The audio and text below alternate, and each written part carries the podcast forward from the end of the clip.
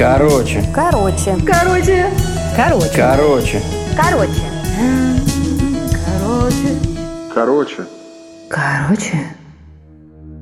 Татьяна Кротова «Омут забвения». Уже полчаса я стояла и рассматривала узоры на воротах. Начинаясь от земли, сюжеты развивались, перемешивались и, наверное, чем-то закончились на самом верху. Но даже задрав голову и став на цыпочки, я не смогла разглядеть финал. Створки ворот возвышались надо мной в три моих роста, а снизу мне казалось, что они упираются в облака. Справа от меня висел глиняный колокольчик. Устав смотреть вверх, я дернула за веревочку.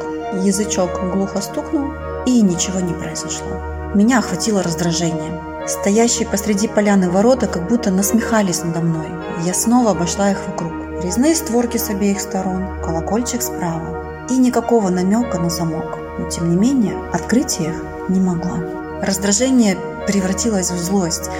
Я проделала огромный путь к этому месту. Не выдержав, я подбежала к воротам, начала колотить рукой, затем ногой и неожиданно упала на каменный пол. Ворота захлопнулись так же внезапно, как и открылись, и я оказалась в полумраке. «Поздравляю! Так вляпаться могла только ты», – пробормотала я, потирая ушибленный локоть. Глаза только начали привыкать к освещению, и вдруг я услышала раскатистый рык над ухом. «Что ты хочешь забыть?» От неожиданности я взвизгнула, а когда поняла, что со мной в комнате огромный лев, я просто заорала во весь голос. Отползя к стене, я вжала голову в ожидании нападения. Но прошла минута, пять, десять, а лев не шевелился. Постепенно я стала догадываться, что меня не съедят. По крайней мере, не сегодня. Видимо, понимание отразилось на моем лице. Лев качнул головой и повторил. «Что ты хочешь забыть?» «Бывшего мужа, развод и вообще все, что с ним связано», – выпалила я. Лев кивнул головой и встал. Огромные лапы совсем неслышно касались пола, когда он двинулся в сторону полуарки. Мне ничего не оставалось, как встать и идти за ним. Из полутемной комнаты мы вышли в коридор, и через некоторое время я оказалась в светлом зале. Сквозь витражи светило солнце, а посреди стояла купель с лотосами. Лев сел возле нее. «Тебе нужно искупаться». «Отвернись», – пробурчала я, стягивая джинсы. Лев спокойно отошел и лег ко мне спиной. И что, я сразу все забуду? Все. А он? И он тоже. И друзья забудут. Все, кто с вами были связаны, забудут. Линии разомкнутся. А что останется? Ничего. Я уже была готова опустить ногу в воду и передумала. Подожди, как это ничего? Но было же и хорошее. Ничего – это значит ничего. Лев снова качнул головой. Все переплетения судьбы исчезнут у всех даже у кассира возле твоего дома. «И сколько это человек?» – изумленно спросила я. «Не менее двуста». Я ошарашенно замолчала. Раньше мне казалось совершенно пустяковым мое желание все стереть. А что чаще всего хотят забыть?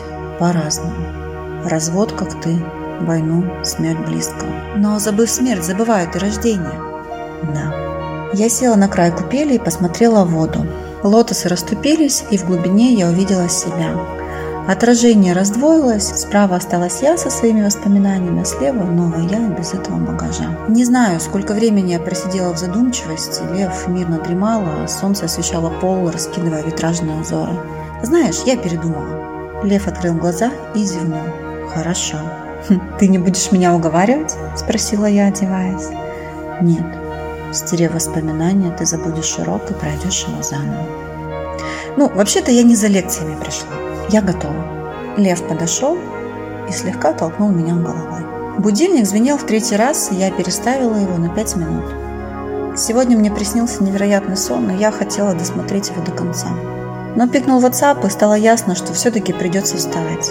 Сегодня среда, мне нужно ехать в суд на последнее заседание. Еще вчера я была готова рвать и метать, но сегодня мне удивительно спокойно. Собравшись, я захватила с собой кофе, наслаждаясь в ожидании, когда прогреется машина. Солнце уже поднялось над горизонтом, птицы весело чирикали на дереве у подъезда. И мне стало понятно, что все теперь будет хорошо.